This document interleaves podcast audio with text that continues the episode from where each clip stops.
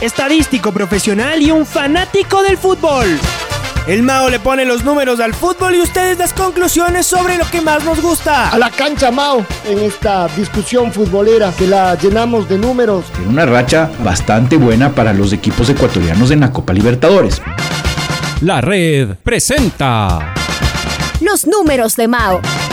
Un podcast donde los fríos números y las estadísticas serán el centro de una candente charla. Todo el tema de goleadores, del tema de presencias, del tema de tarjetas. El Nacional visita a River Plate, pierden 4 a 3. Es el Claro, Ah, ese es el gol que no existió. Bueno, que, con una racha de 4 victorias consecutivas, oficiales, o 5 en cancha. Con el ingeniero Mauricio Castillo, junto a Alfonso Lazo Ayala, Patricio Javier Díaz y Luis Quirós. Bienvenidos.